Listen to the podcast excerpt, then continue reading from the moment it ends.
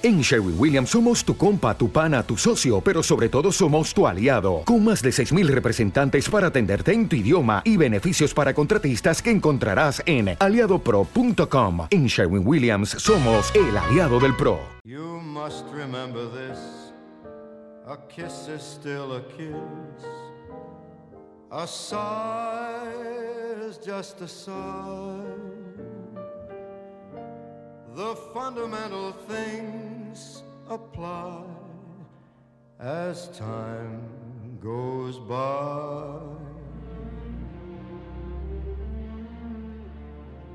And when two lovers woo, they still say, I love you. On that you can rely.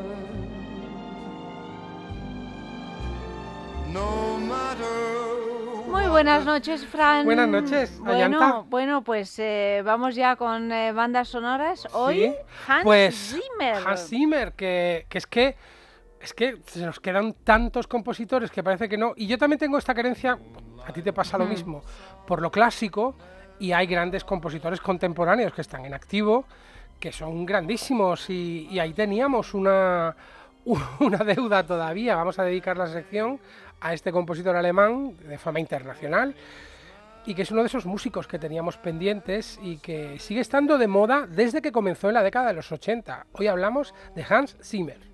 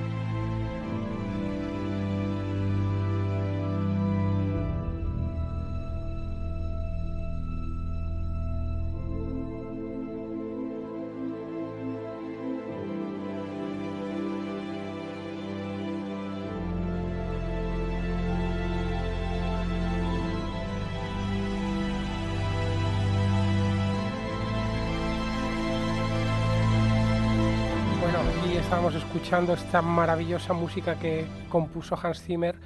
Pues quizá el trabajo más conocido, ¿no? Para el Mm. director Christopher Nolan, que luego ha hecho casi todas sus bandas sonoras. Y estamos escuchando, pues, Interestelar, una magnífica película. Inolvidable mm, película. Sí, sí. Además, yo la, la he vuelto a ver. Mira que es Yo una la he visto dos película. veces también. Bueno, que es un trabajo verla, ¿eh? Porque es es, larga, larga y- es. y bueno, eh, te habla de física mm, cuántica y de hay- ese- Hay que entenderla sí. y tal, pero Sí, la volvería a ver otra vez. Es fascinante. Sí. Es Y fascinante. además me gustó más. La primera vez me gustó, pero me quedé un poco. Bueno, se te muchas cosa. preguntas que tienes que encajar luego. Y la volví a ver una segunda y me gustó más. Entendiendo mucho más cosas. Sí, sí, la verdad es que sí. Pues Bueno, hablaremos, vamos a hacer dos programas dedicados a Hans Zimmer. El próximo día hablaremos un un poquito más de Christopher Nolan, pero ahora vamos a conocer un poco los inicios.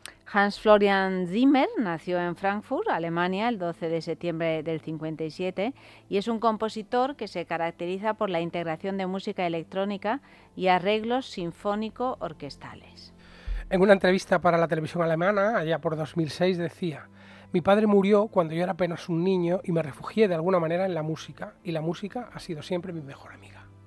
De pequeño recibió clases de piano, más tarde se trasladó a Londres entrando en el mundo de la música durante una larga colaboración con su mentor Stanley Myers. Sus comienzos están ligados a la música pop y electrónica. En los años 70 integró la banda Krakatoa y a comienzos de los 80 se sumergió en el mundo del synth pop y del new wave, que estaba tan de moda entonces, formando varias agrupaciones como The Camera Club y Helden. La primera junto a Thomas Dolby, que es también otro de esos compositores mm, de música electrónica, que después desarrollaría una carrera como compositor de bandas sonoras. Hans Zimmer también tuvo su incursión en el tecnopop español. En 1984 acompañó al grupo español Mecano en un concierto celebrado en Segovia el 8 de noviembre y colaboró con Nacho Cano en la producción del tema instrumental que abre el álbum homónimo. ¿Dónde está el país de las hadas?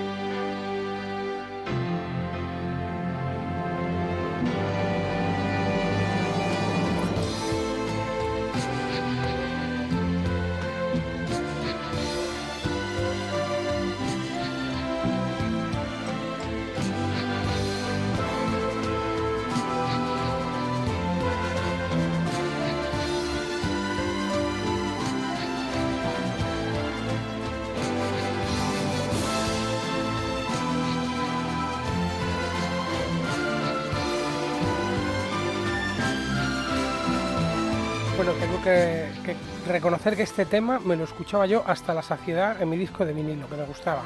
Ahora igual me parece un poco rimbombante, tiene esta cosa de, Nacho Cano un poco grandilocuente, pero saber que Hans Zimmer estaba ahí, mm, pues me parece muy curioso. Durante estos primeros 80 combina su trabajo en estos grupos que hemos mencionado con la composición ya de algunas bandas sonoras en películas como Trabajo clandestino en el 82 Historia de O, segunda parte, en el 84, que es una coproducción franco-española que debía ser, mm, vamos, no, no, mejor no he tenido el gusto de verla. Yo tampoco. Mi hermosa lavandería, sin embargo, sí que es una estupenda película de Stephen Frears del año 85 o Los Zero Boys de 1986. En todos estos trabajos colabora con su mentor Stanley Meyers, que es el que firmará las bandas sonoras, aunque en algunas aparecerán los nombres de ambos. En 1986 realizó su primer trabajo autónomo llamado Bardo. Y en el 88 se separa definitivamente de Stanley Myers y comienza su carrera en solitario con la banda sonora de la película Rainman. Esto es comenzar por todo lo alto, la película de Barry Levinson que protagonizaban Dustin Hoffman y Tom Cruise.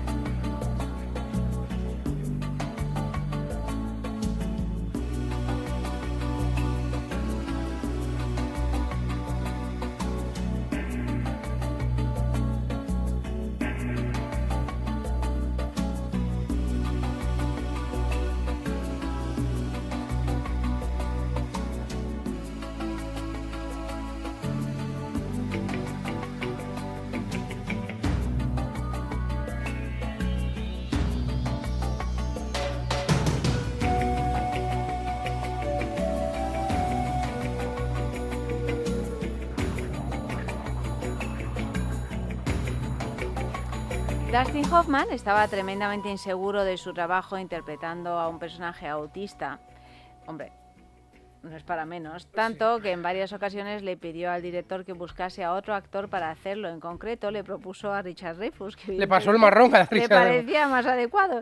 El director se negó y Dustin Hoffman terminó ganando el Oscar, el Globo de Oro y el Davide de Donatello por su interpretación yo puedo entender que cuando haces este tipo de personajes puedes pensar que estás rayando entre hacerlo bien o hacer el ridículo o burlarte un poco.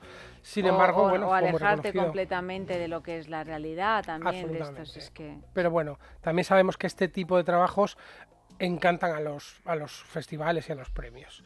Pues el film tuvo muchísimos premios más, además. ¿eh? Ganó el, el, Oscar y el Globo de Oro a la mejor película, entre otros muchos premios. Y por su parte, el compositor Hans Zimmer, en este primer trabajo, separado de su mentor, consiguió su primera nominación al Oscar. No está nada mal.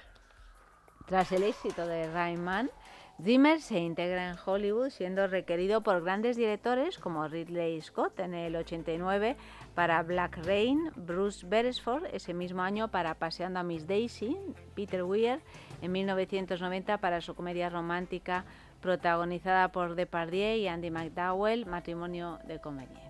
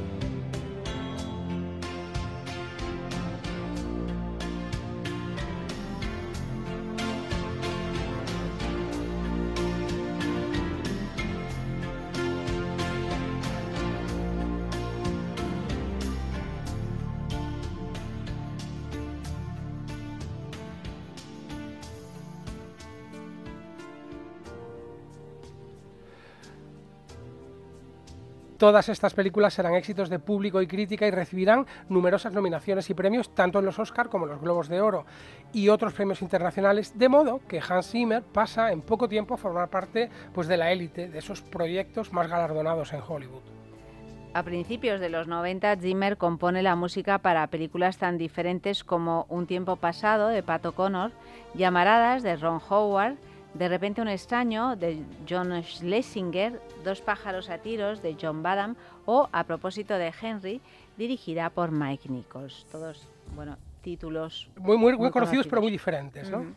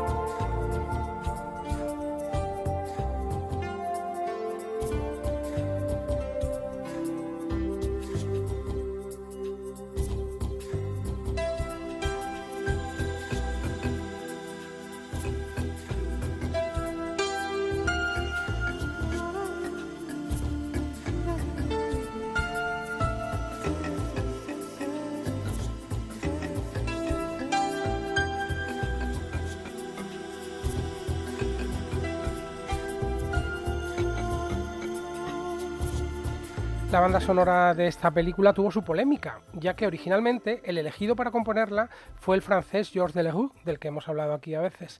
Bueno, le dedicamos varios programas también.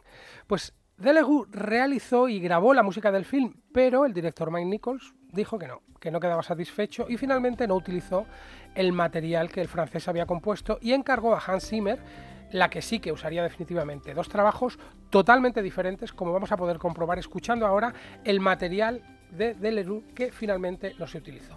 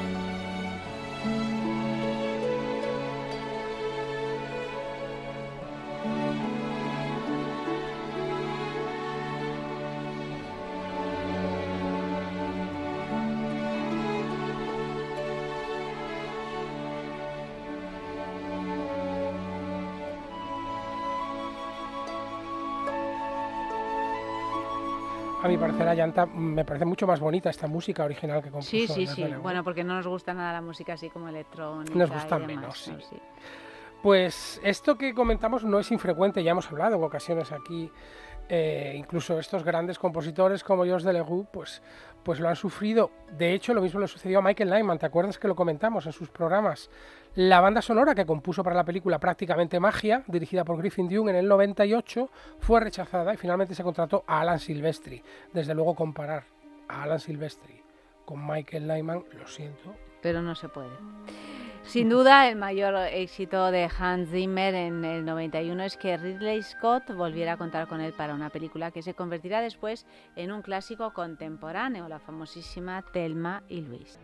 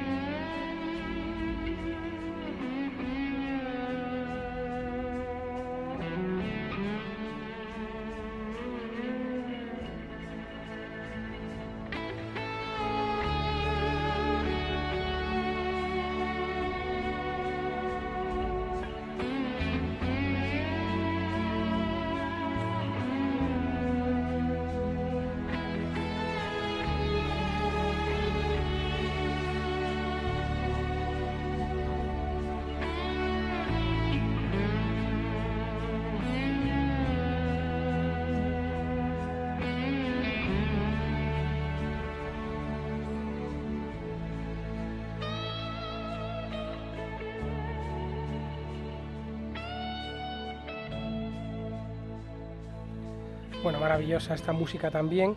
Lo decimos nosotros, pero también lo dijo Ridley Scott, que es que quedó fascinado. Le Mm. gustó tanto esta música que Hans Zimmer compuso para Thelma y Luis, que decidió grabar unos títulos de crédito al inicio que no estaban previstos y los montó sobre la música de Zimmer. O sea, el inicio son unas fotografías de carretera del desierto con esta música de fondo porque quiso que arrancara la película así. Michelle Pfeiffer y Judy Foster fueron las elegidas para protagonizar la película, pero el proceso de preproducción perdón, fue tan largo que finalmente tuvieron que rodar otros, otras películas. Bueno, de hecho, Jodie Foster rodó El silencio de los corderos, que se llevó todos los. Oscars este año, sí. Claro.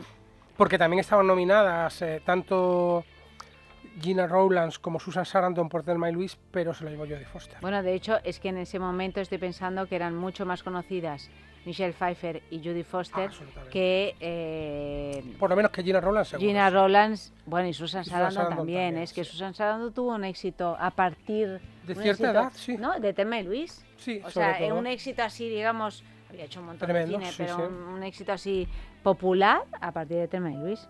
Pues fíjate, eh, el guion, esto no sé si lo sabes, estuvo en manos de Meryl Streep y Goldie Hawn durante mucho tiempo, porque ellas querían hacer una película juntas y durante mucho tiempo estuvieron a punto de hacerla, pero finalmente lo rechazaron y decidieron rodar a comedia negra La muerte os sienta también. Pues no eligieron bien. No, a ver, la película como comedia funciona muy bien, pero desde luego es incomparable a Thelma y Luis. Como sucede con los buenos compositores, su música es requerida por los directores para varias de sus películas y acaba formando parte de un estilo personal. Esto sucedió en los 90 con Hans Zimmer y, Tommy, y Tony Scott, hermano pequeño de Ridley Scott. Días de Trueno marca el inicio de esta relación que continuará con películas como Marea Roja, Fanático o Amor a quemarropa.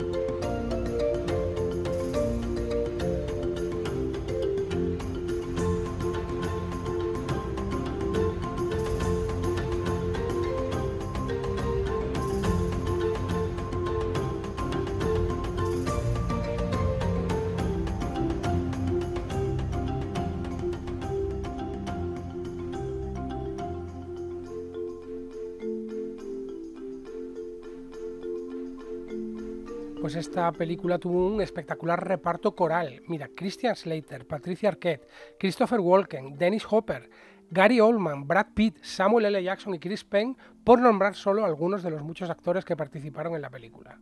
El guion corrió a cargo de Quentin Tarantino y aunque el título español, Amor a quemarropa, es muy tarantinesco, la película es más conocida por su título original, True Romance. True Romance, sí, yo creo que la conocemos más así que con Amor a quemarropa. Pues eh, llega el año 94 y ahí es cuando Hans Zimmer consigue su primer Oscar, con su trabajo para la película de Walt Disney, El Rey León.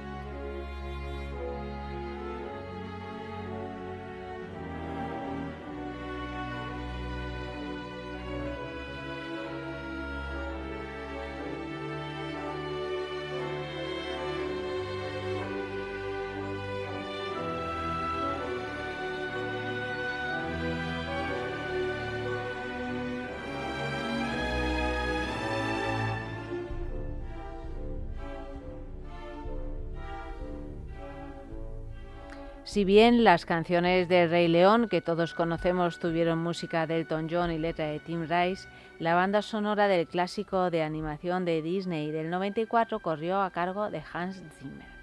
Durante estos años, Zimmer escribirá la música de muchas películas comerciales. Este éxito que tiene pues lo lleva a hacer estas películas como Aprendiendo a vivir, Toys, La asesina, Los teleñecos en la isla del tesoro, por ejemplo, Smile, Misterio en la nieve, Nueve meses, elegidos para el triunfo, o la comedia romántica de James L. Brooks que protagonizó Jack Nicholson que se llamaba Mejor Imposible.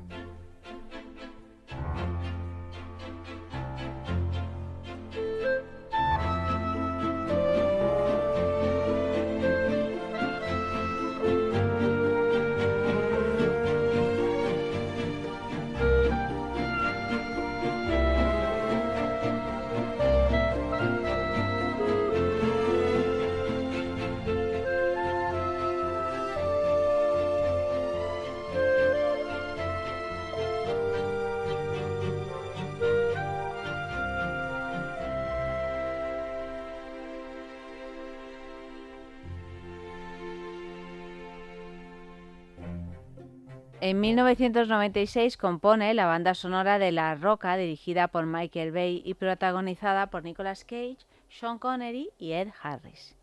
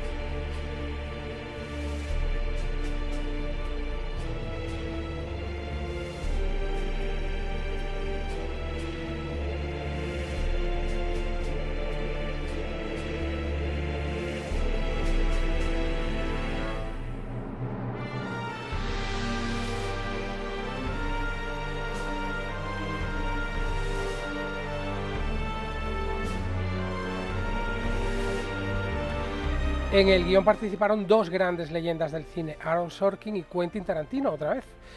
Ambos no aparecen en los créditos de la película, que por otra parte es la favorita de su director Michael Bay. No me extraña porque Michael Bay ha hecho grandes películas de acción, pero bueno, en esta tuvo un guion y un reparto estupendos. La Roca del título no es otra que la antigua prisión de Alcatraz, situada en una pequeña isla en la bahía de San Francisco. El estreno de la película se hizo en dicha prisión que a día de hoy forma parte de un parque que se ha convertido en una atracción turística.